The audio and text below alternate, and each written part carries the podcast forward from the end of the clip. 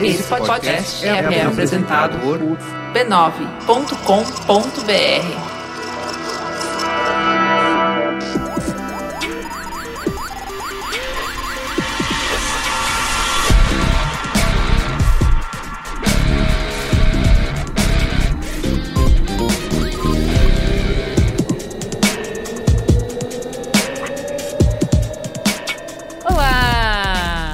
sou a Juva Lauer e mais uma vez, esse é um programa da ditadura do matriarcado. Aqui, menino não tem vez, mas em compensação tem muito número. Estou aqui com o menino Luiz e Gino. Jovem, eu tô pensando no que você falou agora.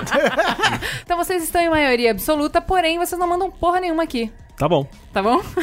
por mim tudo bem. Você ficou bem feliz quando a tia deu pito na última aula, não é mesmo? Aí são pronto. boatos. São boatos.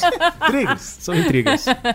Estou com o Luiz e Gino, Jovem. Alexandre Maron Olá, Braincasters. e Cris Dias. Boa noite, internet. Boa noite, Brasil. O povo pediu, o povo pediu. eu. O que a gente. Acho que a gente já pode chamar de uma formação original. Uma ação clássica. Formação clássica. É isso. Não é mesmo? 442. Qualquer outra formação que veio antes disso já foi esquecida. Então, É a verdadeira. essa é a verdadeira formação clássica. Tem alguém aí com saudade daquele menino? Jamais. Daquela risada? Quem é? Eu não. ouvi, eu ouvi aquela, esse nome aquela, hoje. aquela bochechinha rosada? Não sei de quem você tá falando. Cara, vocês viram que o grupo, o nosso grupo lá de, de- do WhatsApp foi até invadido. Entrou um tal de. Carlos um cara Merigo. com o nome Verdade. Carlos Berigo, Carlos Verdade, Perigo, verdade. Carlos... Quem é aquela pessoa dando Nióbio, opinião na Carlos pauta? Querendo pautar o Braincast? Querendo Quem, ele pautar. pen- quem que ele pensa que ele é, né? Ele tava, ele, na verdade, era uma mensagem cifrada, que se você pegasse a quarta palavra da mensagem dele, tinha um endereço de onde ele estava localizado.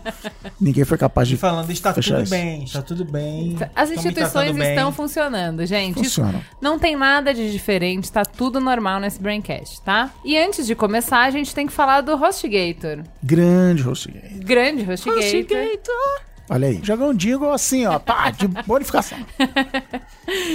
HostGator existe pra construir pontes entre a sua ideia e o site que ela merece. Aí, Ó, HostGator, vacila. Olha aí, olha Porra, aí. isso é uma agressão, Olha- HostGator. A Juliana descaradamente, ela fica fazendo propaganda do Mamilos. Ela veio pra cá só fazer propaganda do Mamilos. semana cara. após semana. Gente, eu recebi uma mensagem de um menino falando que ele tinha mó bode do Mamilos, mas depois de me ouvir no Braincast, ele entendeu. Mas essa é o seu viralzinho. As pessoas já sacaram o seu plano. O que, que eu posso fazer se o próprio patrocinador faz propaganda do Mamilos? É Eu tô Inception. vendo, eu tô vendo. Tô com tudo comprado. A HostGator tá comemorando 10 anos no Brasil e ajuda você a colocar seu projeto na internet. Eles têm tudo que você precisa para ficar online. Domínio, hospedagem de sites, e-mail profissional, criador de sites, suporte 24 por 7 e mais. É hospedagem de sites com melhor custo-benefício e que oferece domínio grátis no primeiro ano. Você ainda conta com um criador de sites, uma ferramenta bem simples de usar, feita para você que está iniciando sua presença digital. Se precisar de servidor dedicado, também tem. Você sabia que o B9 roda em WordPress?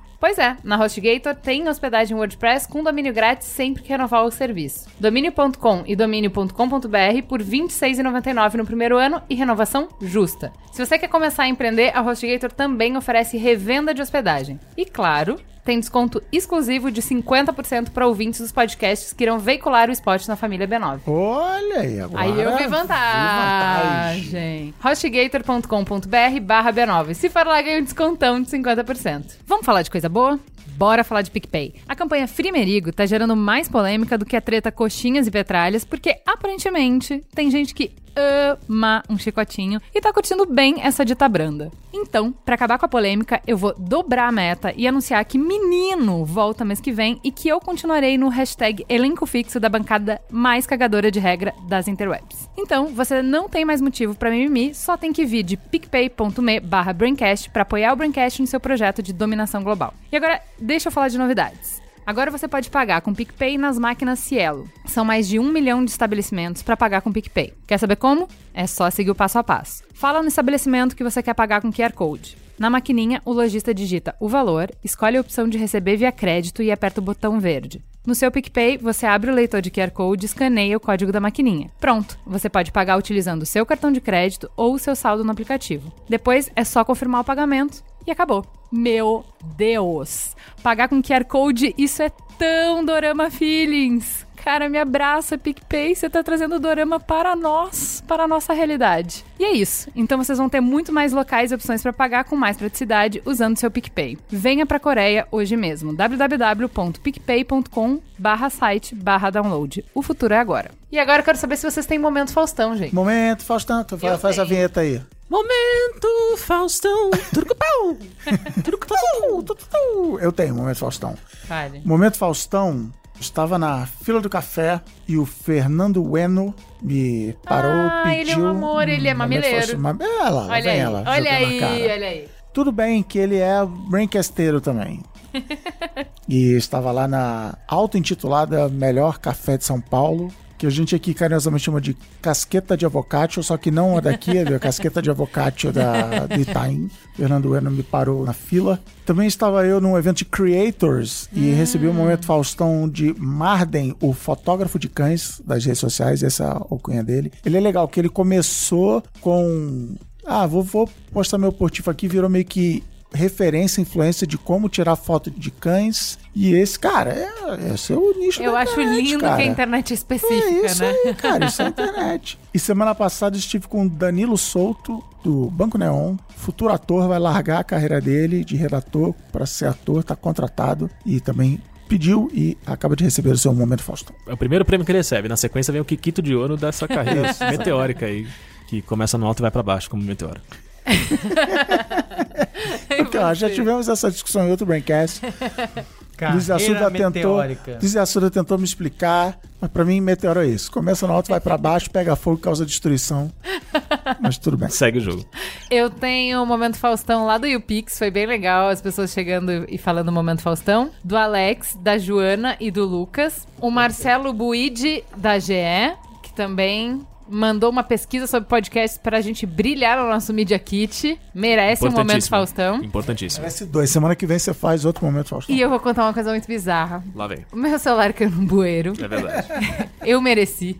Eu queria deixar claro. Não, posso contar aqui o que aconteceu. O celular. Mas eu eu, eu ele se apoio o suicidou. celular na decisão dele. Ele se suicidou. Eu tava falando muita merda. E aí, eu peguei um celular que tava parado em casa e tal, só que eu precisava do chip, e o chip eu só podia pegar com o Carlos Menino, que ele é o chefe da família, não é mesmo? E aí, é, menino tá preso, né? Não, não pode Elon sair. Musk- tá? Mas agora que o Elon Musk não vai ser mais chairman da, da Tesla, talvez ele tenha um pouco Libere, solte, né? solte Pois o, é. o menino Carlos. Daí eu sei que eu fui almoçar com ele, Carlos Menino, só pra resolver essa burocracia e Você, tal. você conseguiu negociar com o Elon consegui, Musk? consegui. um esse, esse momentinho aí. Entendi. A gente teve um almoço super Mas romântico. é por Skype, ele almoça, ele almoça lá na frente Aquele, aqueles Skype. robozinhos, aqueles robozinhos, tipo Sheldon. Aí, pô, a gente teve um almoço super romântico de 15 minutos na praça de alimentação no Espoleto. né? Maravilhoso. Eu fiquei Foi o auge da nossa assim. vida.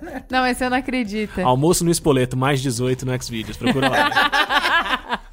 Aí, cara, dá duas horas que eu volto desse almoço, me aparece no meu celular uma foto. Eu agarrando o Merigo na, na escada rolante Caralho, doentio, hein?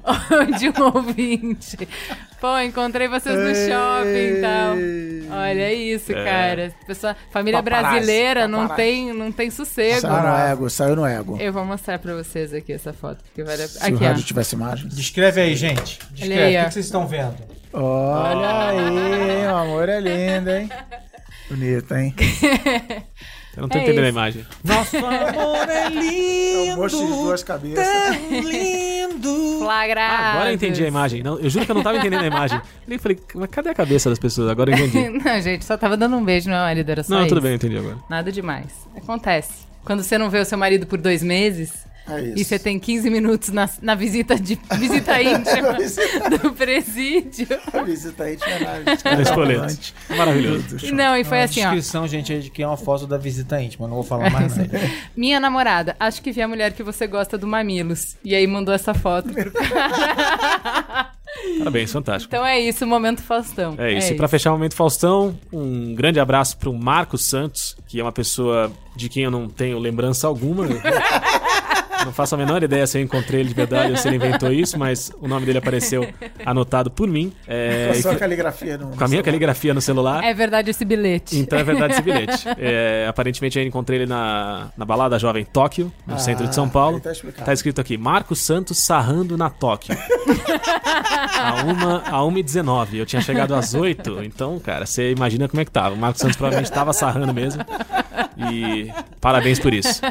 Foi o dia que eu tentei estrear a minha noitada sem cerveja. Porque eu tô chegando numa idade que a cerveja agora não, não desce tão redondo quanto descia, né? Foi o dia que ele comprou a época, ele recebeu, recebeu enfim, sem cerveja. Tomei uma gorosada de gin tônica lá, que eu não sabia nem meu nome depois, mas acordei voando no dia seguinte. E aí, aparentemente, encontrei esse sarrador profissional. Então, Marcos, Jovens, não façam isso. É. Disclaimer, jovens, não tomem gin tônica. Ô, Juliano, você Que falou isso, nome sim. do- do- Tá do tudo ótimo. Aí? o paparazzi ganhou um momento Faustão? Ah, eu não falei, o nome dele não é o Cisnando. Mas, mas então, a gente, a gente precisa ver essa regra, porque se paparazzi contar como momento Faustão, É. É, ele Aí deu, ele deu uma burlada, ele deu uma Aí fudeu. burlada, ele O deu uma golpe, burlada. o- é, o golpe tá assim. acho Estamos enfraquecendo as leis, né? Primeiro toma o lugar, depois começa a destruir a nossa Constituição.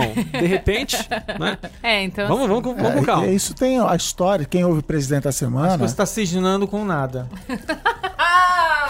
Ei, então vamos pra pauta. Temos, temos, aí. temos, Ah. temos, temos. Hoje, mal começou e já tá Antes já de tá no começar a pauta, eu só queria dizer pro amigo ouvinte que de quatro pessoas nessa mesa, três vão descobrir qual é a pauta nesse momento junto com você. ouvindo. Fala, Juliano. Qual é a pauta? Vem com a gente.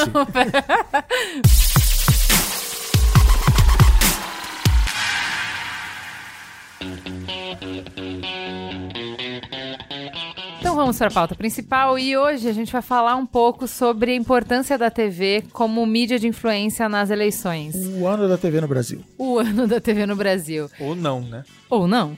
Por quê? Porque, de acordo com a última pesquisa brasileira de mídia, que é velhinha até, 2016, 63% dos. Velhinha, que ponto chegamos. É que Mas o pessoal Não fala é, que porque eu acho é que essa É que eleição viu tá essa diferente, pesquisa né? pela Sim, sim. TV.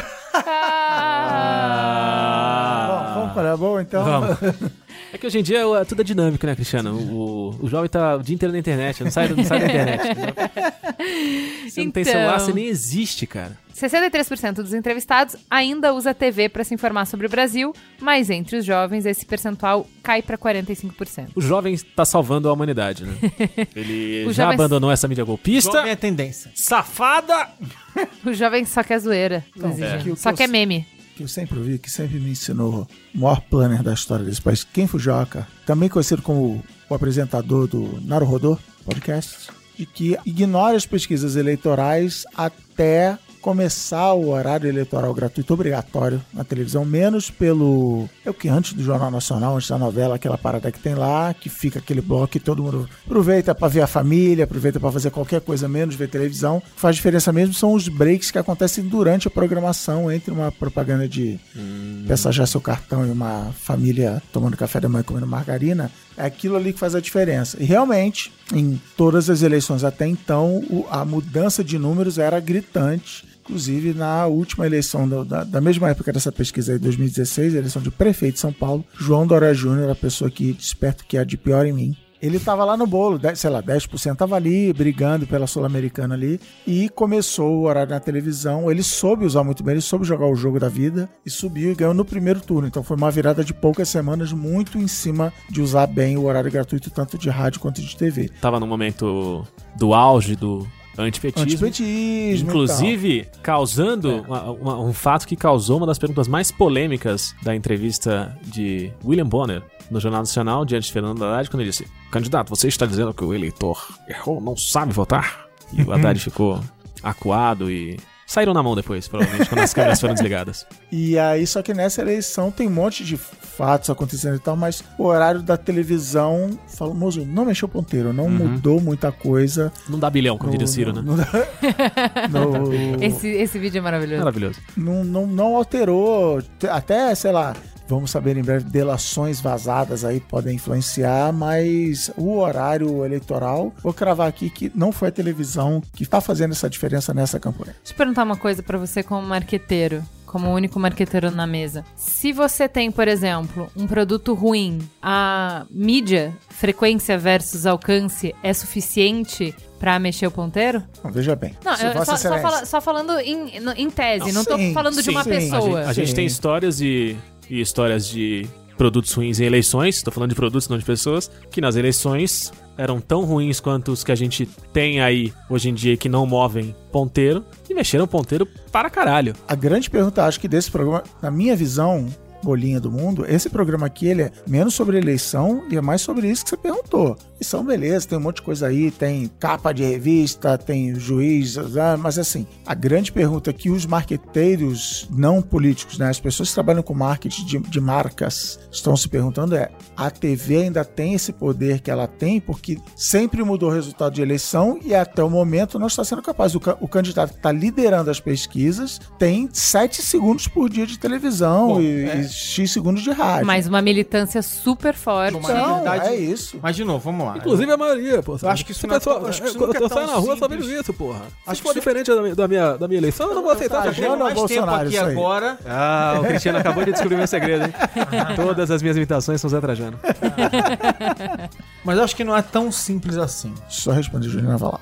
Sim, alcance e frequência vendem produto ruim ou produto medíocre, entre aspas. Só que não é. A gente não tá falando uma realidade Highlander onde só pode haver um, onde só há um vencedor e todos os outros são perdedores. Porque todo mundo tem alcance de frequência. Você, né? Todo você mundo pode ter vende- alcance de frequência. Não, e você vende, você vende, sei lá, copinhos de plástico aqui, você faz uma propaganda na, na televisão, na Globo, na novela no Jornal Nacional, no dia seguinte você vê a venda do seu copinho de plástico aumentar, não tem, não tem dúvida. Se valeu, se a venda aumentou o suficiente para pagar o preço, que, aí é outra pergunta, mas assim, sim, alcance frequência com zero criatividade, a publicidade está cheia de, de histórias assim. Mas, Alexandre Marão, você tem a palavra. Não, eu tava falando o seguinte, é que a gente tava vendo uma pesquisa de tracking no outro dia mostrando que depois daquela sabatina do Jornal Nacional, por exemplo, Onde os candidatos entrevistavam o Bonner, os foi a opinião candidatos- dele. onde o Bonner falava sobre quanto ele Gosta ou não dos candidatos? pensava, sobre o que ele pensava dos candidatos, o Alckmin, por exemplo, cresceu naquele momento, os candidatos cresceram. Cresceu em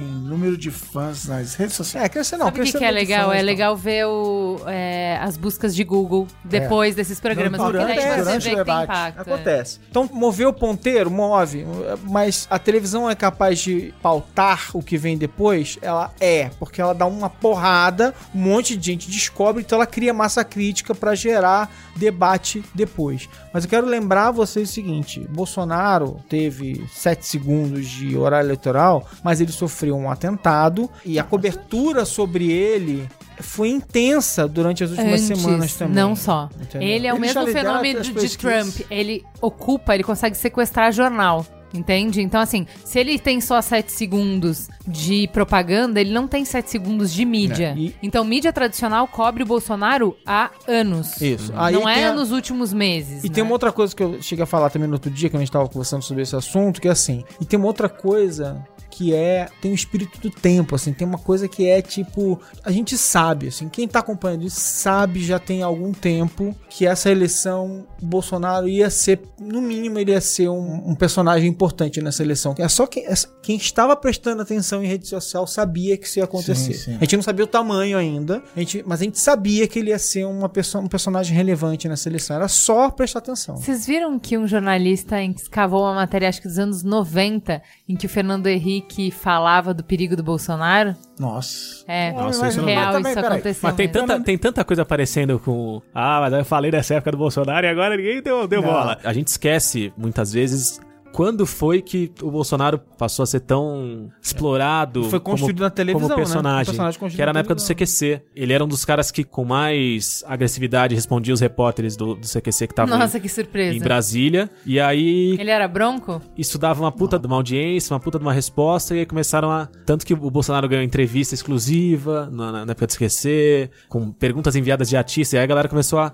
a cavucar e tem umas coisas ele respondendo a, a Preta Gil, que a Preta Gil fala: ah, se um filho seu se envolve com uma pessoa negra, como você reage? Ele fala: eles não vão fazer isso, porque eles são todos educados, são pessoas letradas. Ele manda umas, umas coisas bárbaras nessa época e falava E essas já barbaridades. nessa época fala assim, mas eu entendi errado a pergunta, não É. foi isso que eu quis dizer. Ele falava essas barbaridades já e fazia- assim, já fazia o isso. programa dava uma trela pra Um explorar a palquinho, polêmica, um dava um palquinho pra explorar a polêmica. E agora eles complicado. fazem meia culpa, que nem o É. pessoal lá nos Estados Unidos faz meia culpa dizendo que, que deu trela pro Trump. É complicado. Mas o, mas o Trump, eu fiquei surpreso. Eu literalmente acordei no dia da eleição do Trump pra ver, bom, deixa eu ver a Hillary ganhando aqui, que eu confiei no Nate Silver, que é traidor. Mas me deu um pânico. Algumas semanas antes da eleição americana, eu li um texto do político.org. O título da matéria era basicamente assim: Por que Trump vai perder essa eleição? E um dos argumentos era: a Hillary gastou, sei lá, 100 milhões de dólares em TV e o Trump gastou só 10. Aí eu falei assim: hum, fudeu fudeu, porque assim, não é que ele tem menos dinheiro, essa diferença está indo para algum outro lugar e parte do, da história era, era, não só que ele estava gastando menos dinheiro na televisão, como a Hillary tinha já comprado pacotes, ela já tinha comprado, sei lá, um ano inteiro de televisão e o Trump ia comprando estrategicamente avulso, então ele fala, ah, ele tá pagando mais, a Hillary é muito mais inteligente, ela já negociou esse preço. Ele falou assim, hum, tô mal nesse estado, preciso agora para amanhã veicular isso. E o Trump gasta muito mais dinheiro em mídia digital, ele tá gastando bastante dinheiro em Facebook, em Google e tal. Eu falei assim, já era, ele perdeu. A gente, Então- E depois a gente descobriu onde é que ele tava gastando dinheiro no Facebook. Então, peraí. Isso, então essa história que você conta agora me faz, juntando Lé com Cré, fazendo aqui uma, uma regra de três, imaginar que o candidato Cabo da Ciolo, que declarou no debate da Record ter 7.500 reais De verba. investidos de verba na campanha. Total, total. verba- quer dizer, de verba total da campanha. E que até Ele tá, gast- agora... ele tá, inclusive, guardando pro segundo turno, não É, pode gastar tudo. Não pode gastar tudo agora. 7.500 reais, você não ouviu errado, ouvinte. 7.500 ele, ele disse ter de verba de campanha. E que ele só gastou até agora 750, isso faz a gente acreditar que já que ele está empatado, por exemplo, com o Meirelles nas pesquisas, que na verdade o Cabo da Ciolo investiu mais de 600 milhões, esse número é trazido pela Joyce Hasselman, Por aí, por aí. na Cambridge Analytica. Isso aí. É isso que aconteceu? Tá vendo aí? É muito provável. Tá pintando. É muito Então, mas provável. como é que ele consegue? É, é boa, né? Porque eu fico pensando, se eu sou o Meirelles, né? E investir toda essa grana, o meu 1% foi caro pra caramba. Cara pra caralho. Como é que. Mas o Meirelles não é tão esperto, gente. Como é que Ele não é pode? gestor. Então, mas, Difícil. É um mas aí o que, gestor, que é um técnico. O que, que justifica o Cabo da Ciolo sem momento nenhum de TV ter conseguido chegar nessa massa crítica Cara, incrível de o ca- 1%? O Cabo da Ciolo, eu acho que ele tem um. É, uma, é o encontro da TV e da rede social. É a pororoca da TV com a rede social. Isso. É muito O mais fácil chegar Ciolo, 1% do que sair vive, daí, né? Ele vive surfando daí, a onda né? da pororoca da, da TV e da rede social. Porque o, da- o Cabo da Ciolo era super desconhecido da galera. O Cabo da Ciolo, acho que o, o grande momento da vida dele, assim, o grande momento da vida dele Midiático. midiática foi a saída dele do PSOL, porque ele era deputado pelo PSOL, e aí um dia ele chega no plenário pregando, rogando a Deus, falando que a Bíblia tá acima da Constituição, que todo mundo ali vai, vai se fuder no inferno, não sei o quê. O pessoal expulsa ele e tem um bafafá pra cima disso. Esse tinha sido o grande holofote dele. Aí ele chega na eleição com a galera falando: que porra é essa? Quem é esse cara? E de repente, tudo que ele fala, todas as, bar- as barbaridades que ele fala E aí, Ursal, né? nos debates. Ele joga Ursal, ele joga o Foro joga- de São Paulo, ele joga maçonaria, ele joga as lojas da Van, ele joga tudo de melhor que Não, ele, ele poderia basicamente ele escolher. encarna todas as É, teorias conspiratórias todas, do, todas. do WhatsApp. Ele é Gritando. um WhatsApp. Ele é uma, uma lista de WhatsApp. Na verdade, ele não existe. Ele é um- Caiu ele um é o- raio, caiu um raio em cima do, do seu- WhatsApp. dentro do bueiro onde caiu o seu celular e deu vida ao, ao WhatsApp. E aí, cara, tudo que ele fala, e assim, que meia dúzia de gato pingado, não meia dúzia de gato pingado, mas que um número muito menor de pessoas do que a gente tá acostumado ficar na frente da TV, acompanhava ao vivo durante o debate, propagava essas porras pelas redes sociais e aí o cara virava o fenômeno que ele virou. Tanto, É, tem assim, tem muita gente que, que ah, ele vive um, um fenômeno pra muita gente na zoeira, né, e na alegria de ver um lado um zoeiro cidadão. ali, né? As pessoas não deveriam levam ser, a sério. deveriam ser todos os lados zoeiros, mas assim, de repente o cara cresce nas pesquisas. Que seja uns doidões que estão simplesmente respondendo pela zoeira na hora da pesquisa. Não, mas ele tem o Ibope pergunta na awareness, praça. né? Awareness, Mas isso aí. vai que esse doidão, pela zoeira também, que é- coloca no meio do cabo da cena e fala: Ah, votar mesmo, não vai ganhar. Esses caras são tudo safados. Mas peraí, gente. roubar Peraí, gente. mesmo. E o cara, olha o número do cara. O número do cara é 51, gente. Olha aí, olha É aí. possível 51. É maravilhoso. É maravilhoso. Então, mas por exemplo, é, o Álvaro Dias, eu acho que ele tem menos awareness, tem menos gente que sabe dele, que entende do que ele tá. Assim, se você perguntar pras pessoas, lembrança espontânea, vai, o que que te lembra Cabo da Ciolo? A galera acho que sabe falar umas quatro, cinco frases ou palavras, isso aí. São três palavras. Mais uma frase e três Não, palavras. mas nesse teu raciocínio, o próprio Alckmin... É que isso tem faz pa- parte da conversão, né? As pessoas têm que saber que você existe, as e, pessoas do- têm e que... pelo que você, o que você significa, né? Mas o Alckmin, que tem, acho que quase literalmente metade do tempo de É, rádio e acho que TV, ele não, não mexeu o ponteiro de novo. A, a variação dele na pesquisa é mínima. Alguma coisa na minha picolé de chuchu e tal, mas assim, ele já chegou ao segundo turno de, de eleição. Então, mas talvez ele tenha chegado no limite dele, é isso, essa é a questão, entendeu? Se fosse outra pessoa do PSDB, por exemplo, Dória, será que a rejeição não seria menor?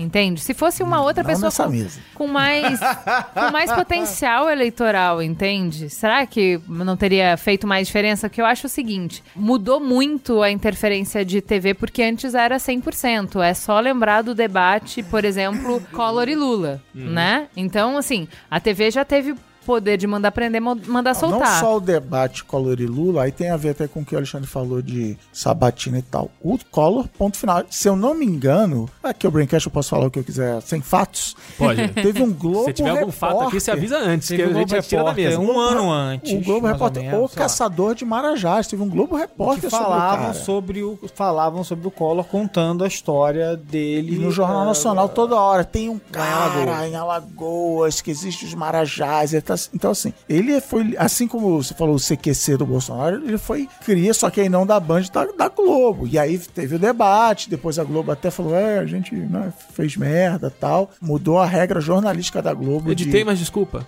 tempo igual, porque assim, o, o, o, pra quem não estava nascido, né, naquela época, como o Luiz e Gino, teve debate entre o Lula e o Collor e no Jornal Nacional do dia seguinte, o Collor apareceu não só, ah, ele mandou bem na escolha da edição, mas ele teve mais segundos teve mais tempo de tela do que, o, porque- do que o Lula. Porque eles julgaram, argumento usado, né, gente? É.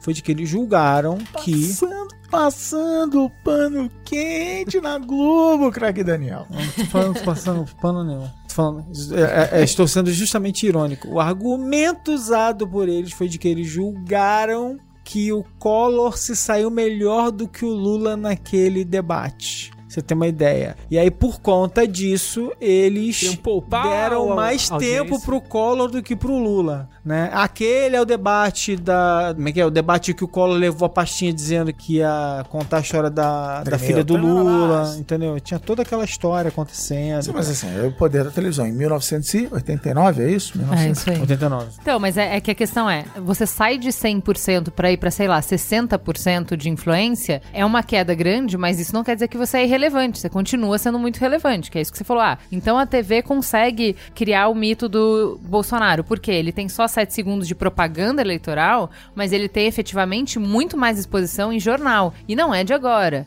O Bolsonaro está sendo exposto na mídia tradicional há meses, há anos. Então, ok, ela- dá esse tiro de canhão que o Ale falou, e aí, se o cara tem um conteúdo que encontra a necessidade das pessoas, porque eu acho que é isso que a gente fala bastante em marketing. Você vai fazer uma campanha, não basta só a mídia, você tem que ter uma mensagem atenção. que as pessoas se é, identifiquem com aquilo. Então, assim, se dois E aí é candidatos. Também que eu falei. né? É isso, se tem dois candidatos que têm exposição, mas um tem mais identidade com as pessoas e outro menos, ele vai subir mais. Então, assim, acho que ele representa o momento, ele representa o anseio das É. pessoas, mas ele teve, inegavelmente, ele não tem sete segundos de TV, não. Não. Ele tem, inegavelmente, muita exposição na mídia. Muita. Mídia tradicional. Provavelmente muito mais do que qualquer um dos outros É, candidatos. quando Agora- eu falo, só, só pra explicar, porque senão fica pedante pra cacete, quando eu falo Zeitgeist, eu falo é o espírito do tempo, né? É aquela coisa que captura a imaginação de todo mundo, Achei as que era um pessoas estão candidato falando. a governador. os- os- Poltergeist. é, Poltergeist. Ah, isso é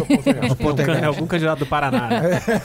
Desculpa. Não, mas o o e é engraçado essa relação que você falou da mídia com o Bolsonaro, que, que até você fala, ele, é, ele fez a mídia de refém, porque a impressão que dá é que a mídia sabe que ele tá lançando os absurdos para ganhar espaço de mídia. Mas a, a mídia fala, não, mas isso é notícia, as pessoas estão falando, então tem É. que noticiar que ele fez isso, Se que não ele é atacou aquilo. censura, se não é parcial Ele e continua, plau, porque o Trump fez isso muito bem. Não, ele tá falando, então eu tenho que. ah, né? Mas olha o absurdo, eu vou deixar impune? É, não, eu vou é, botar na é. capa. Eu tenho que, ah, tra- valeu. tenho que É, trazer quatro é. especialistas para é debater sobre essa fala, apesar de Isso. ser Esse é completamente doida. Nonsense, né? Então tem que debater sobre isso. Então, mas assim, a gente teve a autocrítica americana sobre o caso do Trump, assim, bastante sendo estudada, sendo, né? E esse debate que eu acho que tem bastante na mídia lá, assim, tá, beleza. Eu não posso simplesmente filtrar, né? né? Ignorar, não dá. Mas eu também não posso deixar o cara me manipular dessa maneira, porque claramente eles sabem manipular, entendeu? Mas aí entra o que na história? O brasileiro, que o brasileiro fala assim, não, eu sou mais esperto, não sou otário que nem o americano, eu vou derrubar o Bolsonaro, eu vou chamar o Bolsonaro aqui, eu vou entrevistar ele, eu vou acabar com a carreira política dele com uma pergunta matadora, que todo mundo sabe foi o que não aconteceu, né?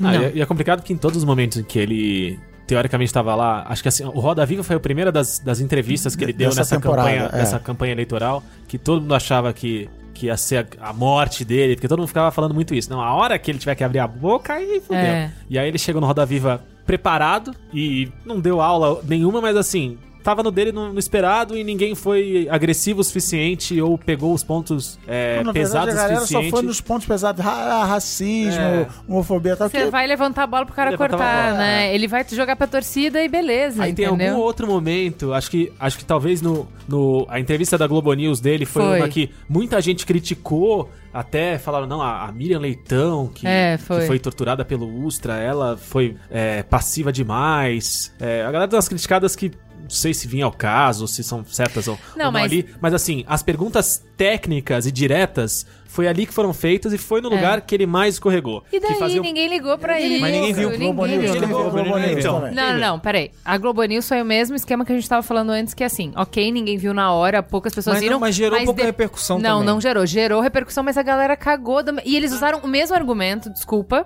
Você vai Que ter que aceitar que o PT usou a vida inteira, que é assim, mídia golpista! Porque assim, se você falar mídia golpista, você automaticamente não precisa é, justificar nenhuma das perguntas e respostas idiotas dele. eu concordo É, com você. a que mídia golpista mas foi lá que e são- fez perguntas só pra são ele. e Mas acho que são as Eu duas acho que na coisas, real- Ju. Eu acho que é sim. Eu concordo com você, a gente tá falando isso antes. Tipo, concordo com você. Eu acho que o, o Bolsonaro tá passando pela mesma situação que a gente vê acontecer com os eleitores do PT. Os eleitores do PT aceitam qualquer tipo de. Agora a mesa vai pegar fogo. Não é. enfim. Agora o Merigo sai do porão onde ele tá e vem Eleitores do apagar esse microfone. Vamos aqui. summonar o Merigo aqui no meio da mesa. Os eleitores do PT aceitam qualquer tipo de coisa que o Lula falar. E tem uma, É, e tem é uma, fato, tem uma gente. coisa também que de- dessa, por exemplo. E os esse- eleitores do Bolsonaro aceitam qualquer coisa que ele falar. esse- não, eu, esse- eu nem tava falando do sobre isso, eu News- só tava falando sobre especificamente essa. Porque assim, a gente realmente acreditou que a bala de prata ia ser, ó, deixa o cara. Dá o microfone pro cara e Ele faz tropeçar. pergunta que ele vai tropeçar. E aí, assim, eu vi na cara do Merigo no dia seguinte e falou: agora acabou, entendeu? Já é tetra, é tetra. Tipo, ele não soube responder. Achando que a gente ainda tá jogando futebol. É, Então, tipo, e- a gente não tá e- jogando futebol é, contra o outro. E a, e Não a é- galera porque não, não é tava fato, Não nem existe, aí. não existe um exato. debate. fato. É, não existe um debate sobre, uma sobre narrativa. fatos, sobre, sobre conhecimento, sobre preparação, sobre Não, mas tem um outro, um outro talento do fator cargo. também Não é nada disso. que eu li sobre a eleição do Trump. O que, que acontece? Traduzindo para nossa realidade. O Bolsonaro dá entrevista na Globo News e fica claro que ele não tem plano econômico. No dia seguinte, o general Mourão fala não sei o quê, que você para de falar do plano econômico e vai falar do Mourão. E no, dia, no outro dia, o Bolsonaro fala, alguém fala do 13 terceiro. Cada dia É uma pauta você tem que né? você tem que ficar atacando uma pauta diferente. Enquanto isso, todos os outros candidatos aí para falar do PT, assim, o PT é corrupto. E amanhã, o PT é corrupto. E depois de amanhã, o PT é corrupto. E aí, as pessoas que defendem o PT começam a ficar sem argumento de defesa. Não, é golpe, foi armado, não tem. Mas você fica assim, cara, e aí? Eu tô ouvindo você se justificar com os mesmos argumentos. Uma coisa humana. Claro, só preciso, eu não preciso ter a cada dia arrumar um argumento novo. Os argumentos são esses. E fica assim, então o que que fica na nossa cabeça? De novo, pensando como marqueteiro. O Bolsonaro tem problemas. Quais são? Ah, a galera não gosta dele, porque, é o que você falou, ele é autêntico, ele é polêmico, isso aqui.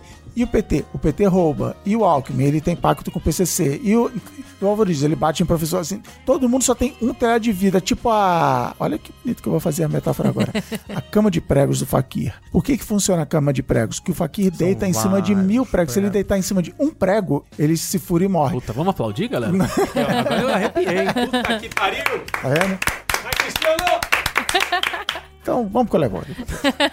Drop the mic. Então, tem uma outra coisa que eu queria falar. Quando a gente fala dessa mudança da TV para as redes sociais, que, claro, a gente citou o lindíssimo exemplo do Cabo Daciolo, que tá aqui para nos inspirar a todos. Ou Lula sem camisa.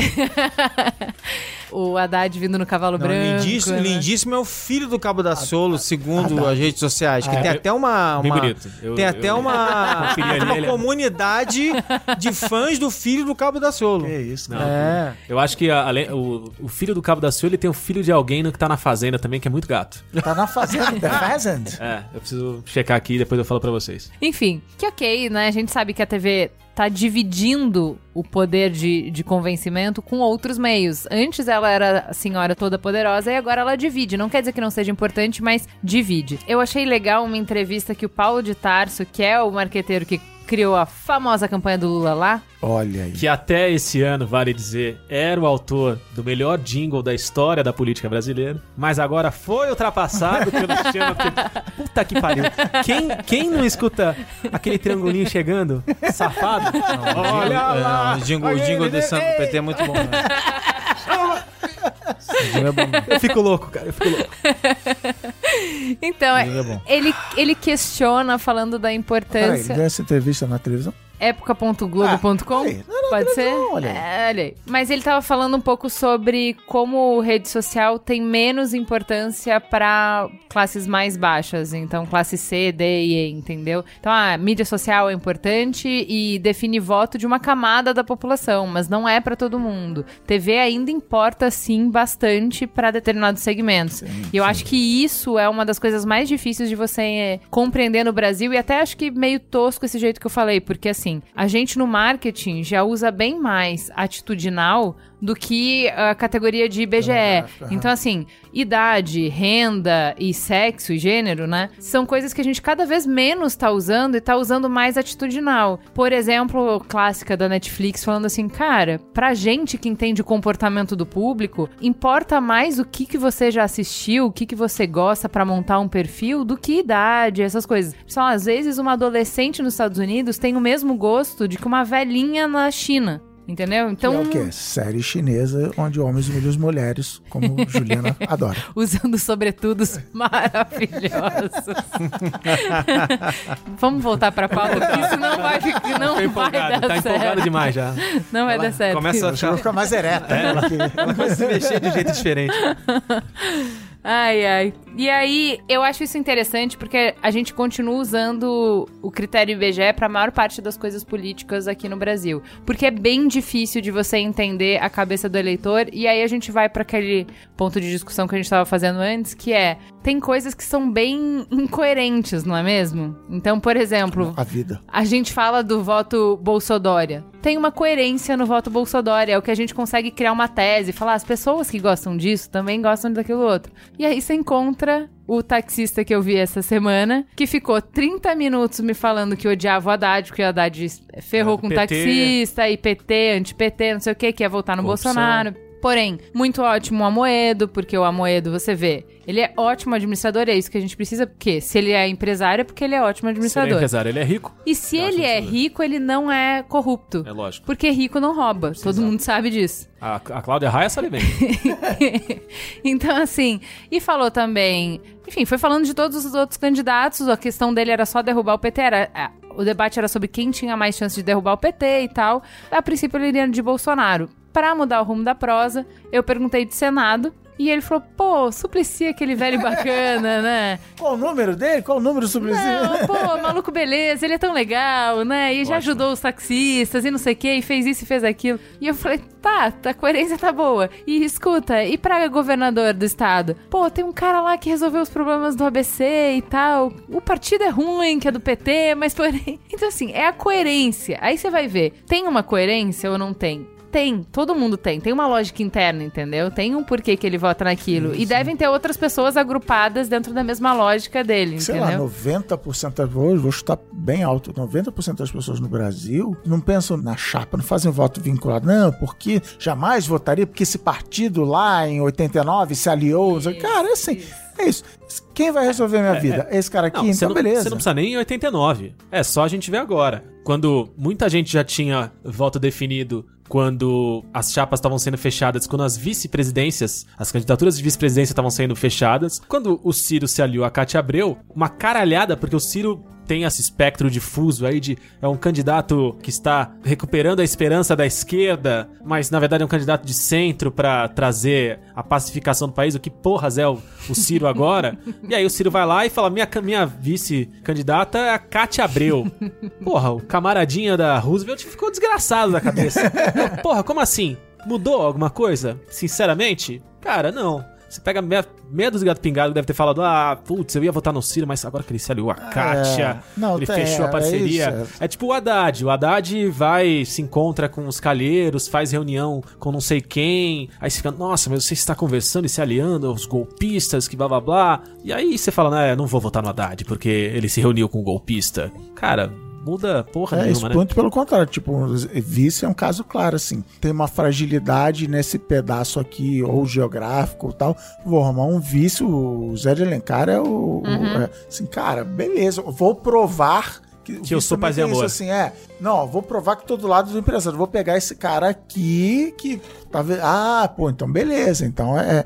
Vice era uma, era uma estratégia boa até a última eleição pra presidente. Mas Agora o pessoal vê já que tá foi, complicado. teve tempo que foi. Eu vou me contradizer a mim mesma, porque assim, eu acho essa percepção de que, pô, pro pobre em TV é que ainda importa, é a TV que vai mover o ponteiro e tal. Eu acho essa visão elitista e descolada da realidade. Por quê? Acho que a TV influencia o pobre. É, Tá. exato. É, Por quê? De que a TV é o único ponto de contato. Não, é que redes midiático. sociais não, não pega tanto Nossa, assim é pra. elitista. Não é. Não é Esse é o argumento do Paulo de formador. Tarso, né? É isso. Do Paulo de Tarso. Por que, eu que achei eu, essa entrevista dele meio por que, que eu vou. Eu acho. cocô do começo Agora que ela já falou que discordou dela mesmo, agora você vai. Agora é fácil, né? É isso. Não, eu tô aqui, ó. Tô só nadando com o tubarão. Não, Estou sabe por quê? Espero, es- espero por dados. Eu só acredito, mas eu acredito que televisão é coisa de público mais velho, não tem a menor dúvida disso. É, mais velho sim, mas mais pobre, assim, eu tinha essa concepção, já falei no programa de vacina do Mamilos, que eu achava que, assim, essas questões de fake news de vacina, de falar que era provocava autismo, não sei o quê, isso era problema classe média sofre. Aí eu fui num lugar de saúde pública, né, falar com os gestores públicos de saúde, e eles me falaram que eles estão com dificuldade tremenda com população da pior índice de ADH de São Paulo, justamente por conta de apenas, apenas eu tô falando, apenas boato de WhatsApp.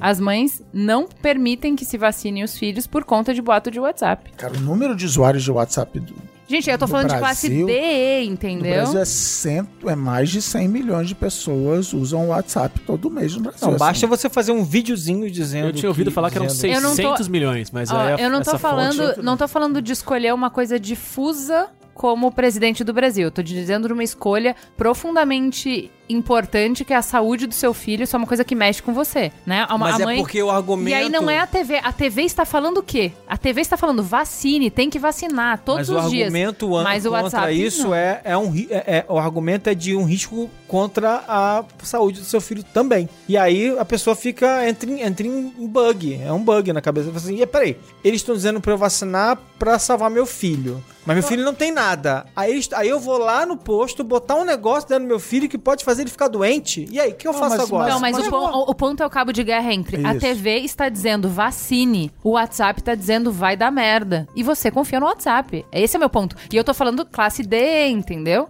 É, mas, tá- Então- mas aí é uma, é, uma, é uma parada, sei lá, há quanto tempo o vermelhinho da Praça Roosevelt fala que a TV é golpista e, e, e tem essa É, consciência de que por trás da mensagem da televisão existem pessoas e que essas pessoas podem estar mal intencionadas. Pode ser simplesmente que essa galera tenha tido essa iluminação de uma forma tardia e o acesso às redes sociais e, e ao WhatsApp principalmente começa a aparecer e de um lado você tá questionando o que tá na TV, porque, porra, alguém pode ter um interesse difuso. E, cara, eu recebi aqui uma mensagem direta enviada a mim. É, isso me lembra Tá o programa da semana passada. Tá na que a gente minha caixa postal também, e, né? porra. Não, mas o Pablo Telado fez uma pesquisa que ele falou no Mamilos da semana passada, foi muito legal que assim, analisando os principais compartilhamentos das páginas de apoio ao Bolsonaro, então não é o que o Bolsonaro fala sobre ele ou o que os apoiadores falam sobre ele, mas quais são as mensagens que mais engajam as pessoas, o que, que as pessoas mais compartilham. 80% é sobre ou antifeminismo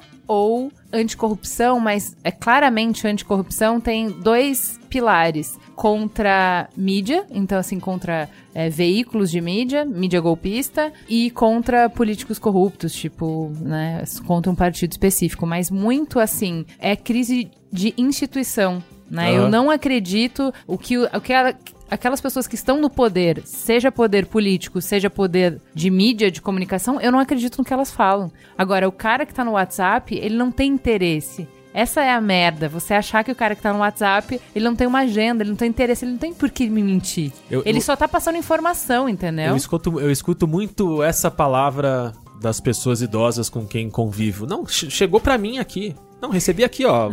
Fulano me mandou. Tipo, É aqui, porque é fulano o- mandou da onde? É o Mamilos, quer dizer, o Braincast anterior sobre fake news, assim. E, e tem a ver com, você- com o que você, Regina, falou agora, assim, a gente tá há anos ouvindo a, a- e com certa razão, no sentido de que a mídia não ajuda a, a te ajudar. A mídia tem interesses, a Globo vende propaganda, a Globo só quer vender não sei o que, nananã. Então você tá sendo bombardeado a, a baixar a credibilidade da TV, ou a revista, ou o jornal como veículo. Aí junto com isso você tá falando, não, quem me mandou, eu conheço essa pessoa que me mandou. Ela jamais faria isso. Então, é por essas e outras que eu falo que a influência da TV tá caindo, desde para vender sabão em pó até vender candidato a presidente. Por exemplo, com os, os- a manifestação que teve na- no sábado, que não teve cobertura ao vivo, Isso. né? Não teve. Não teve Não cobertura ao vivo. E mesmo nos grandes veículos, não teve o destaque é, Que uma manifestação desse tamanho desse porte. deveria, Deveria ter, ter. normalmente tem, né? Ela foi bem destacada em alguns lugares como a maior manifestação feita por mulheres da história do Brasil, protagonizada por mulheres e com uma presença tão claramente superior de mulheres. Não, e as tava- fotos tava aéreas Cê- são as- É, impressionantes. cê e vê você as- não viu na TV essas fotos, É, você não só tá. viu na internet. o- Tá. quando foi os atos anti-Dilma, houve cobertura ao vivo, houve preparação, houve de um jornal nacional. Vem aí, vai rolar, a galera já está Chamada, né? preparando, está chamada está tal. convocada para amanhã. É. Aí, de novo, nessa pororoca aí de, de rede social e de, de TV, os argumentos da galera contra a manifestação falavam: não, só tem foto é, aqui. Só tem foto no site, só tem foto não sei o que lá. Se não tem vídeo e não passou na TV, Se não passou na TV, é porque é mentira. E aí começava um debate esdrúxulo. Não, como é mentira? Tava lá, olha essa foto, não sei o que, bibibi, vovó. Aí chegou ao ponto, e aí foi também uma das coisas que dói ver na, ver na TV, que alguns lugares, quando noticiaram, inclusive o Jornal Nacional, que apesar de ter feito uma matéria grande sobre o assunto, noticiou do tipo: manifestações aconteceram no final de semana contra e a favor do candidato do, P- do Jair Bolsonaro. Aí você fala, porra. Aí Não é possível que, em pé de que, os, que os caras colocaram em pé de igualdade as duas coisas que aconteceram. E aí você vê meia dúzia de gato pingado em Copacabana. É aquela, e depois aquela na- frase, de- como é que é como mentir só dizendo verdades, assim. É, É. é- é mentirosa essa frase? Não, Não. aconteceram manifestações a favor É. e contra. Então, mas é que isso aí mina a confiança das pessoas é, de qualquer espectro político, e é isso que eu tava falando, é isso que eu me referia quando eu falei, ah, igual o PT, porque assim, aí se você descredenciar é, mídia como um todo, a imprensa como um todo, né? Então, ó, já que eles não cobriram direito essas manifestações, automaticamente eu já tô isento pra todas as próximas vezes eu guardo 500 mil zaps no meu bolso. Qualquer discussão que eu tiver que o meu candidato tá sob escrutínio da imprensa, eu posso tirar o zap do, ah, mas é a imprensa, sabe como é que é, mídia golpista. Mas no final das contas, a gente, a gente só, a gente só, a gente né? só de- é, é ridículo, porque a gente fica defendendo só o que é cômodo e o que faz sentido porque não ataca o nosso lado. É isso aí. É a mesma história da Veja, que na semana passada lançou a- Sim, a, capa boa. falando do Bolsonaro, sobre o processo. Uma, uma, Da- uma- uma- uma revista séria Na verdade, e é, combativa. Não, não é um processo, né? São os documentos do- Oficiais. oficiais do Itamaraty sobre as nunca, nunca critiquei. So- sobre as Nunca critiquei. denúncias que a ex-mulher dele, quando saiu do Brasil, fez pedindo asilo político na Noruega. Noruega. Noruega, né? É, falando que era acusada de morte, que ele era violento, que isso, que aquilo e outro. Automaticamente, quando a revista saiu falando disso, uma galera que.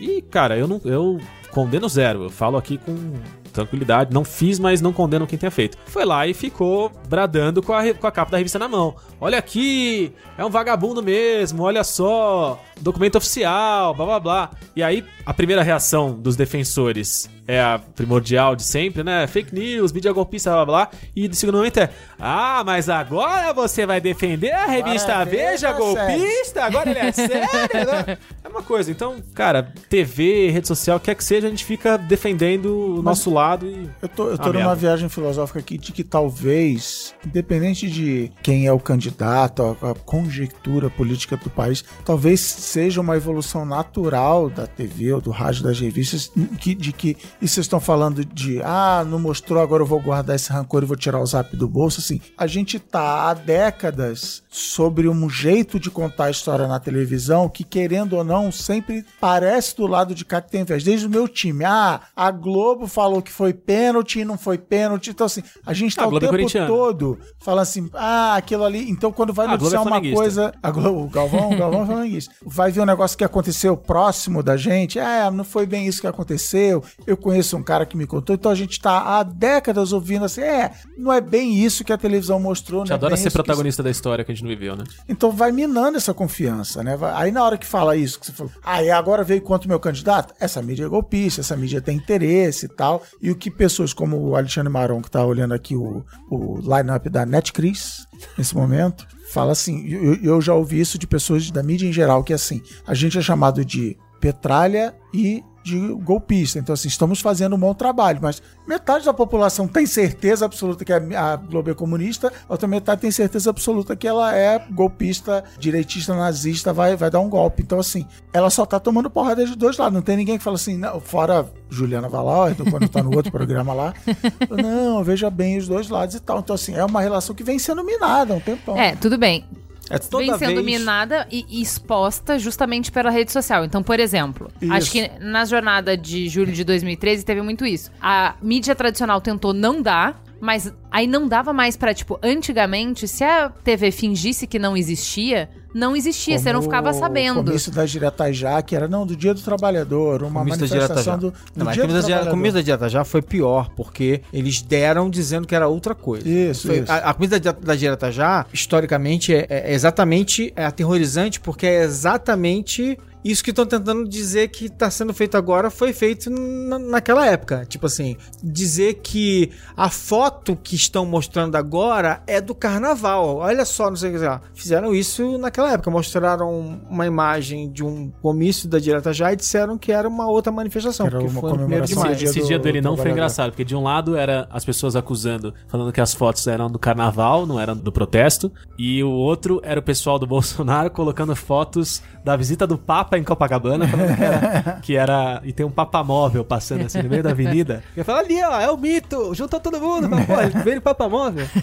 Bom demais. Então, mas, mas assim, o que expôs a mídia e o que deixou inviável essa manipulação de narrativa foram justamente as redes sociais. Porque assim, tudo bem, se a TV não vai dar, a gente vai divulgar. E aí, é- isso aconteceu com um protesto, por exemplo, com filmar a brutalidade policial, filmava e viralizava em rede social. Então, assim, a, a mídia não podia mais não dar. E aí, rede social começou a pautar a mídia. E aí, isso só cria mais essa desconfiança de que o que tá na TV tem uma agenda e o que tá rolando na nossa mão, tipo, isso aqui é grassroots, né? Isso aqui é, é a galera, é a massa se Mas eu organizando que é derrubar. pior, Juliana. Eu acho e que é aí pior. tem essa noção de que isso é que é verdade. Até pela linguagem visual, né? É. O Grassroots é com aquela. É com celularzinho na vertical, anti- anti-William Bonner, assim. É, pois é. Mas eu acho que é pior. Eu acho que é pior porque, ainda por cima, quando você compara qualquer coisa, qualquer coisa que é editada e produzida por terceiro, com a tua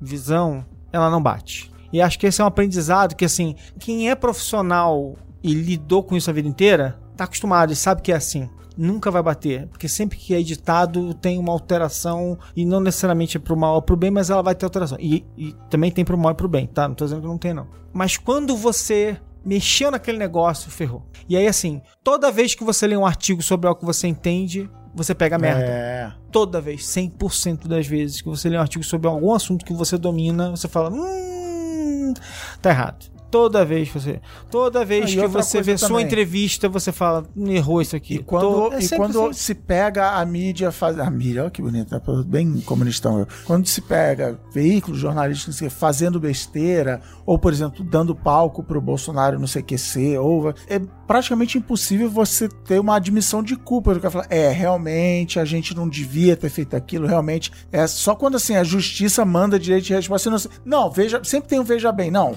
os nossos motivos foram, nunca o cara reconhece a cagada, então você fala assim, puta bicho, você é aquele meu amigo chato que acha que tá sempre certo e tal, e, eu- e você falou até do próprio Bolsonaro, ah, ele erra mesmo, ele tava com a cabeça quente, ele, é, puta, era a foto era do carnaval, e eu não sei o quê, e, e vai perdendo, é uma crise de Não, é, confiança. o que eu falei pros meninos antes é que assim, eu vi um taxista defender o Bolsonaro falando que assim, ele é autêntico. Porque os outros políticos, eles ensaiam, falam palavras bonitas e tal, e no final, pela nas costas, eles só te cravam. E o Bolsonaro não. Você, ele vai entregar exatamente o que ele tá falando. Ele é tosco mesmo, ele, ele fica nervoso, moça. Quem não fica nervosa, né? Ele falou aquelas coisas, fala sem pensar, né?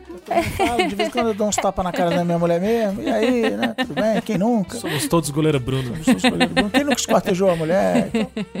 É, então. É legal, eu não tinha pensado em como os protestos de junho são um marco da. Do shift, né? É, a, a mudança da confiança cega na mídia, né? Mas aí porque a era, mídia porque era come- aquela coisa, chegava em casa, tipo, você passava na rua, Nunca é o que você viu. Nunca muita era o que gente passava Não, na rua. não, mas é que foi bizarro em Via 2013. que nada acontecia de, de violência, e aí quando você chegava em casa, que, ah, os vândalos quebraram a. Um protesto de vândalos quebrou a, a vidraça do banco. Ou então que a polícia reagiu de forma pacífica e você viu um camarada batendo numa senhora que tropeçou em você. Sempre eram muitas histórias, Tá, mas- e, a- e aí a presença das pessoas também, né? Exato. O número foi tão grande de pessoas presentes naqueles protestos, de todos os, os lados, espectros e crenças, etc., em tantos lugares do Brasil, foi tão grande que muita gente espalhava depois o argumento de confiança ali pros seus pares, pros seus próximos. Tipo, eu tava lá, não foi aquilo. Confia em mim. É, isso aí. Isso. Mas eu acho que, mas eu acho que é sempre bom é, lembrar o seguinte, tipo assim, de novo, vou falar sobre isso. Não é tão simples assim. Quando esse tipo de movimento tá acontecendo, quando ele tá começando,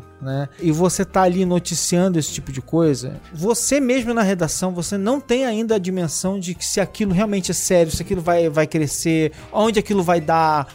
Assim, não é tão simples assim. Então, assim, tipo, pra quem foi lá, ele é o movimento mais importante do mundo e sempre vai ser. Então, o espectador daquilo, quem tava lá, ele sempre vai voltar com a perspectiva de que foi subdimensionado, foi um absurdo, o jornal não quer dar, não sei o que. Então, não é tão simples Mas assim. isso vai de novo. Beleza, a- a- a- o raciocínio, teu raciocínio tá certo, o jornalista tá agindo corretamente, mas isso vai minando a confiança. A pessoa que tava lá e que acha que aquilo era o evento mais importante do mundo e que não viu esse evento aparecer no Jornal Nacional, era ah, a mídia mas golpista, não, bem, mostrou. mas beleza, mas, mas o meu ponto é esse, é exatamente isso, tipo assim, esse dilema, ele é, ele é basicamente, em grande parte, ele é impossível de resolver, porque as pessoas não vão ter essa perspectiva, ainda mais com política. Então, assim, tipo, a sensação delas é de que há edição até quando não há. E, e a gente vive num mundo em que há, há edição de má fé. Né? Assim, se, se quando não há já é odioso, quando há, então ferrou. Não, Então, é microdefesa da- da- dos veículos, assim. É outra coisa que a TV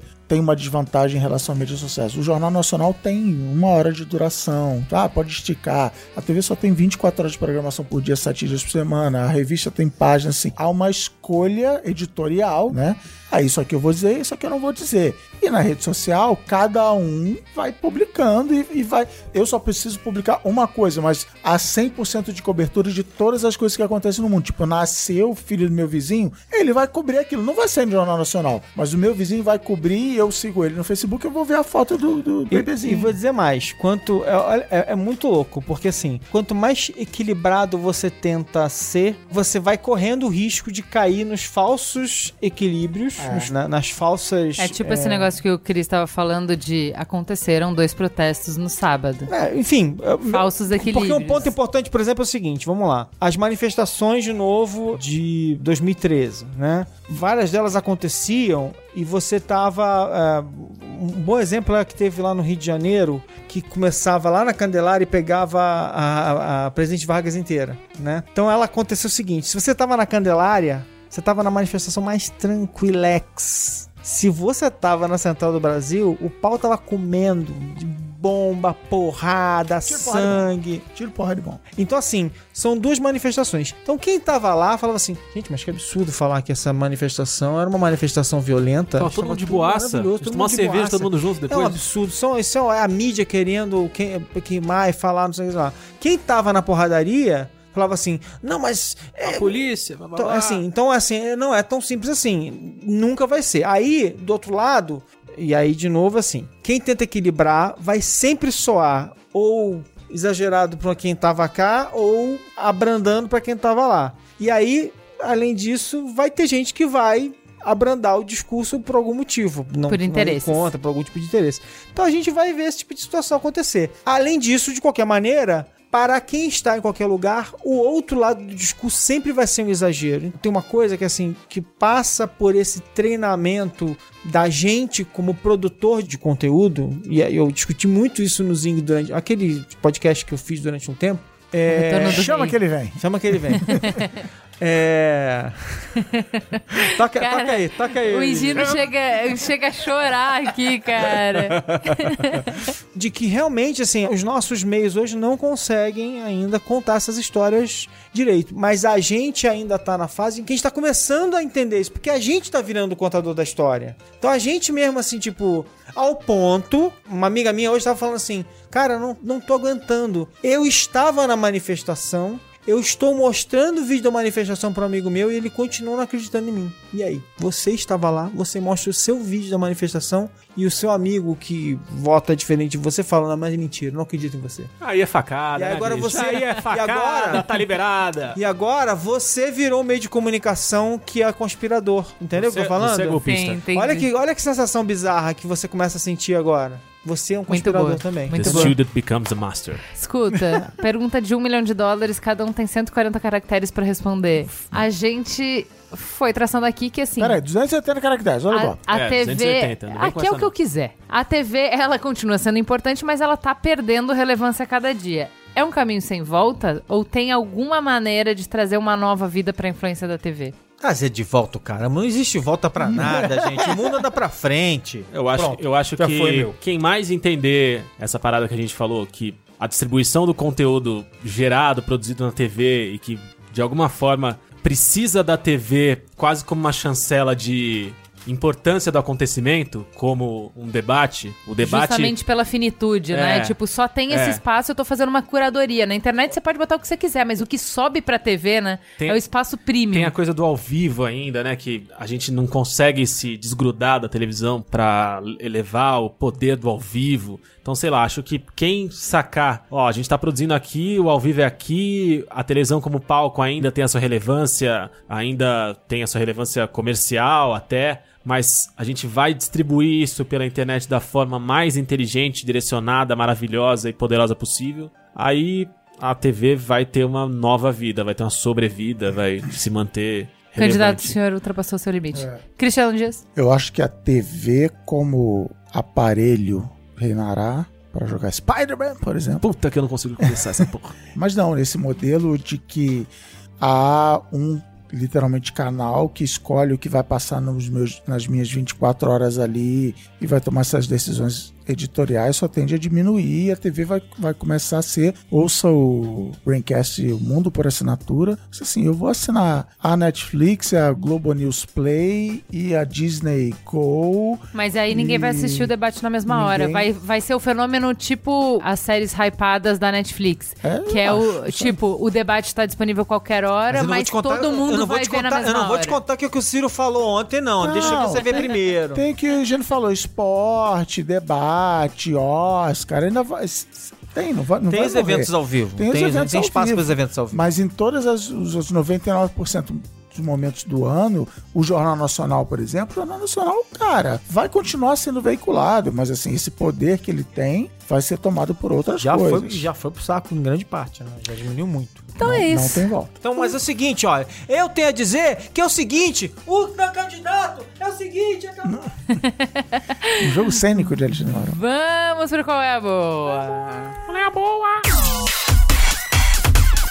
Qual é a boa?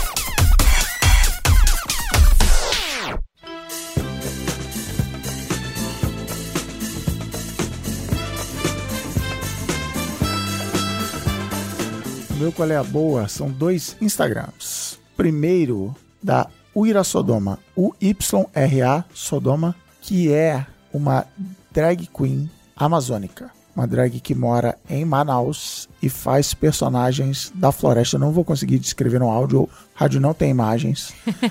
Mas é. Ela faz personagens, ela faz looks, ela faz montagens. Não sou jovem, não falo linguagem das ruas. Mas são seres mágicos da floresta. Não esquece que você conhece de drag queen que saiu de Las Vegas. Pensa uma drag queen da Amazônia e é assim, incrível, maravilhoso, mágico. Siga o Ira Sodoma no Instagram.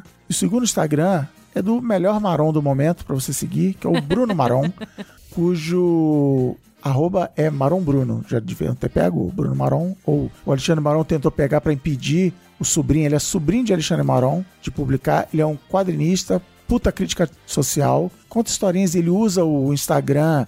Você vai rodando pro lado e vai vendo o próximo quadrinho da história. Vou olhando pra câmera agora. E, puta crítica social, engraçado, sarcástico. Você chora, você ri, você fica puto com a sociedade e você se identifica. Então, Bruno Marom e Uira Sodoma, meu colher boa de hoje. Alexandre Maron. Olha só. Voltou, finalmente, O campeão. The Good Place. Ah, The Good Place. O campeão voltou. E é o seguinte: terceira temporada. Então eu vou dar um spoiler da primeira temporada. Você precisa assistir essa série. E se você não assistir, você. Cara, você tá errado. Tá? The Good Place é o seguinte: começa da seguinte maneira. Premissa do The Good Place, pra você não perder, tá? Nossos heróis, nossos personagens principais, eles vão parar no céu. No lugar bom. Um lugar muito bom, tá? E aí você vai acompanhar eles nessa trajetória. Só que e aí ao longo dessa e aí eles estão ali juntos e tal, nesse lugar legal e tal. É, Logo no primeiro episódio, nos primeiros minutos do primeiro episódio, A Deb ama The Good Place, ela acabou É. de falar. Nossa heroína, ela acha que ela não devia estar lá, que tem alguma coisa errada, que ela tá ali por acidente, porque você começa, você começa a ver a história dela e, a- e ela acha que alguma coisa ali, enfim, deu errado. Então, ao final da primeira temporada, você vai descobrir que alguma Tá na Netflix, coisa estão perguntando. Tá na Netflix. Netflix. você vai descobrir que alguma coisa tem uma reviravolta brutal que vai dar na segunda temporada, que também é ótima. E nessa terceira temporada, eles fizeram uma outra reviravolta. Então são praticamente três seriados em um. Será que eles foram pro céu ou será que eles estão em algum outro lugar mais interessante? Vejam, a série é ótima, é engraçada, ela é cheia de surpresas. Ela tem várias reviravoltas realmente inesperadas. E assim, cara, é muito, é muito interessante porque eu não tô acostumado a ver isso numa comédia, tá? E ela é cheia de discussões existenciais muito loucas. Tem um elenco brilhante. E, cara, e me fez redescobrir o Ted Danson, que eu não dava um tostão por Ted ele. Danson. Tipo assim, Ted Danson é genial, tá maravilhoso. E, gente, Kristen Bell, maravilhosa. Tem muita gente concordando com você, dizendo que essa série é incrível, maravilhosa. Luiz e Gino, jovem. E aí? Faça amor com as câmeras. Seguinte, como a gente passou quatro horas aqui falando sobre política, sobre tecnologia, sobre comunicação, dois discos pra você que é fã de música e adora uma novidade gostosa. Mas não são duas novidades. São pessoas que já passaram pelo Qual é a Boa ou que já passaram pelo seu coração, muito provavelmente. O primeiro é o Corey Wong, que não é ninguém mais, ninguém menos do que o guitarrista de duas bandas que eu já recomendei aqui no Qual é a Boa, já dei aqui no Qual é a Boa. Wolfpack e The Fearless Flyers. Juliana Valon, Claro. que é fã dos, dos dois. e quando eu falei aqui, ela já falou, "Puta, agora vai! Eu parei no Strokes, né? Tá tudo bem. É tia. Corey Wong, ele é o- um dos responsáveis por toda a cintura solta do Wolfpack. É um tremendo guitarrista. E tem alguns trabalhos solo. Tem a The Corey Wong Band, tem o tal do Phyllis Flyers, que é uma outra coisa. Mas ele lançou esse disco agora chamado The Optimist. Que ele já é um cara todo felizão, ele é meio labrador humano, como Gustavo Kirten, sempre feliz nas entrevistas, sempre sorridente, sempre alegrão. E aí nesse disco solo é a coisa mais feliz que ele já fez, assim. Todas as, as músicas são muito alegres. O Wolfpack e o Phyllis Flyers são bandas instrumentais, o disco dele é quase um disco completamente instrumental. Tem alguns convidados especiais cantando, e esses convidados fazem algumas das músicas mais legais do disco. E é bom demais, cara. É muito bom. Ouça, ele tem uma mão de. Parece que tem uma mão de borracha tocando guitarra aqui, que é um negócio maravilhoso. Na mão de Deus. Cara, é um negócio fantástico. Corey Wong, The Optimist. E se você ainda não ouviu Fearless Flyers Wolfpack, Nossa. diferente da Juliana Valaue, que tá aqui, ouça também. E o outro disco, esse é, um, é, um, qual- é aquela modalidade de qual é a boa que eu dou a dica pra vocês, enquanto também vou consumir a dica pra que a gente, juntinho, bem gostoso,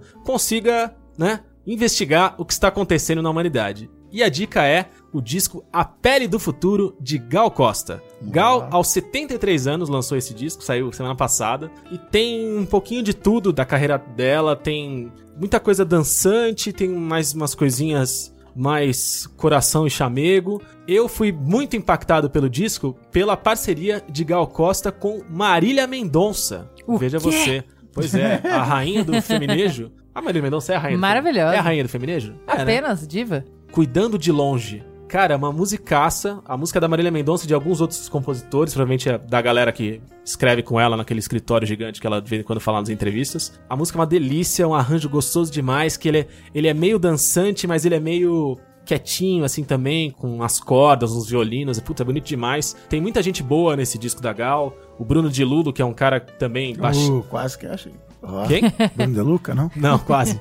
O Bruno de Lula é o baixista da banda Tono e de outras bandas que eu já dei como dica por aqui. Tem uma galera. Ela segue um pouco essa onda que os artistas mais velhos e consagrados estão pegando uns jovenzinhos da galera capitanias hereditárias do Rio de Janeiro ali pra fazer seus discos. Ouça e debata comigo nas redes sociais sobre o que você tem achado, que eu responderei sobre o que eu tenho achado, já que eu ainda não mergulhei de cabeça completamente nesse disco. Mas a música da Marília Coagua Costa é Filha Mignon Chantilly. Eu vou indicar uma série que indicaram no Mamilos da semana passada e eu assisti pra indicar de qual é a boa. Parabéns. Eu só tô Seu reciclando. desespero pelo qual é a boa. É a série Merli, que é de um professor de filosofia. Eu assisti só o primeiro episódio, então eu posso indicar pelo Onomútil. Mas é que a indicação foi muito legal, foi feita pela Ana Olmos. Ela fez uma ode à série, assim, fez uma defesa, porque já, já tinha sido oferecida pra mim pela Netflix com muita ênfase. Tipo, você vai, você vai gostar dessa. Eu tava meio com preguiçinha, mas depois da indicação eu falei, putz, vou assistir e realmente é muito legal. O espanhol que eles falam lá é o da Catalunha. É catalão, é, né? Eu não vi, eu não vi, a minha mulher viu. E é muito bom, ela adorou. Aí ela me botou um clipezinho. Olha esse pedacinho aqui, precisa ver. E o catalão. Dá um desespero, porque é um português com espanhol, com francês, com um pouco de latim. Puta, é isso. é foda, né? E esse é o Tiquinho- cérebro. Bem pequenininho assim de romeno. Aí, aí teu cérebro fica assim. Eu tô entendendo metade das Tô palavras. entendendo, não. Eu tô entendendo também. Cara, eu fui ficando fisicamente É, angustiado real, real. com aquilo que tava sendo dito. Eu falei, eu não vou conseguir ver essa série, cara. Porque se o tempo todo ele fala uma palavra, ele joga um inglês tipo wireless no meio. Aí, aí cara, nossa, bicho, não dá. É, não, é real. Mas assim, como vocês sabem que eu tenho feito tours por línguas nunca antes descobertas, É, né? Isso aí é fichinha. Mas isso eu acho que é um Você já compo- viu quantas temporadas? Tudo? Do Merli. Eu vi o primeiro episódio só. É o cara, Pessoa muito mirim, não dá. com o que eu tô te- com que eu tô tendo de tempo livre, minha é irmã- muita agora. coisa. A minha irmã pegou esse negócio e assistiu tudo em um fim de semana. Assistiu É, três temporadas no fim de semana. Não, brincadeira, Mas não ela foi não mais. tem enfim. ponte pra construir aquela obra lá na, na Dutra. É, mas assim, enfim, eu assisti porque recomendaram e eu achei boa mesmo, mas eu tô no começo, mas é promissora. É isso. Merli é uma série que vai. Eu acho que assim, a gente precisa de mais filosofia e menos WhatsApp na vida. Basicamente é isso. E é isso, até a próxima semana. Valeu! Tchau!